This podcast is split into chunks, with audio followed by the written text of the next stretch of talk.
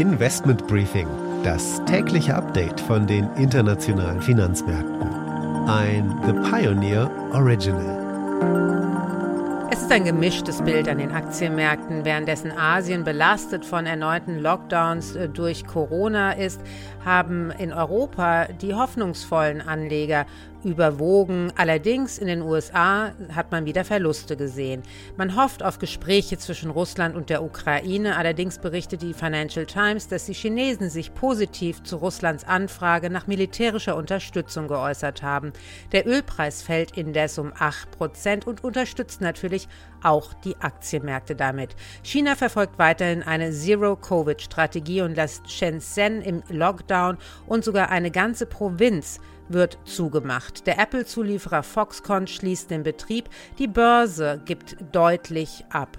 Die Renditen der europäischen Staatsanleihen steigen derweil weiter an. Investoren setzen auf ein sogenanntes Tightening der Geldpolitik, also eine Rückführung der sehr lockeren Geldpolitik der EZB. Die Fed steht allerdings ganz klar im Fokus der Märkte, denn hier wird ein Zinsschritt erwartet.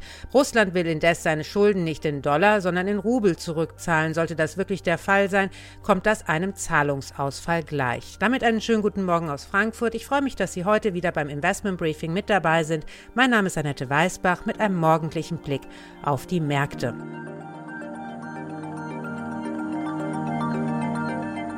Der Blick auf die heutigen Themen. Russland droht mit der Verstaatlichung von ausländischen Firmen im Inland. Volkswagen zieht Bilanz und wir schauen zusammen mit dem Autoanalysten Jürgen Pieper auf die Situation der Autokonzerne insgesamt angesichts der Lieferprobleme aus der Ukraine. Was wesentlich schärfer wäre von seinen Auswirkungen her, das wäre eine weitere Verteuerung der Rohstoffe oder aber ein Bann, ein Stopp der Rohstoff Exporte von Russland heraus nach Deutschland. Dann geht's nach New York an die Wall Street zu unserer Börsenreporterin Anne Schwedt. Die großen Themen, die die Anleger hier bewegen, sind die Ukraine, Corona, die Inflation und das Treffen der Notenbank.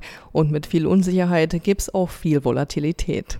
Die Aktie des Tages ist diesmal RWE. Auch hier wird Bilanz gezogen.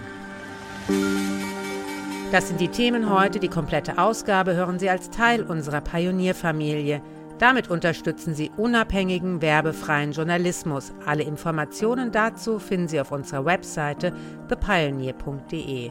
Ich hoffe natürlich, wir hören uns schon bald in aller Ausführlichkeit wieder.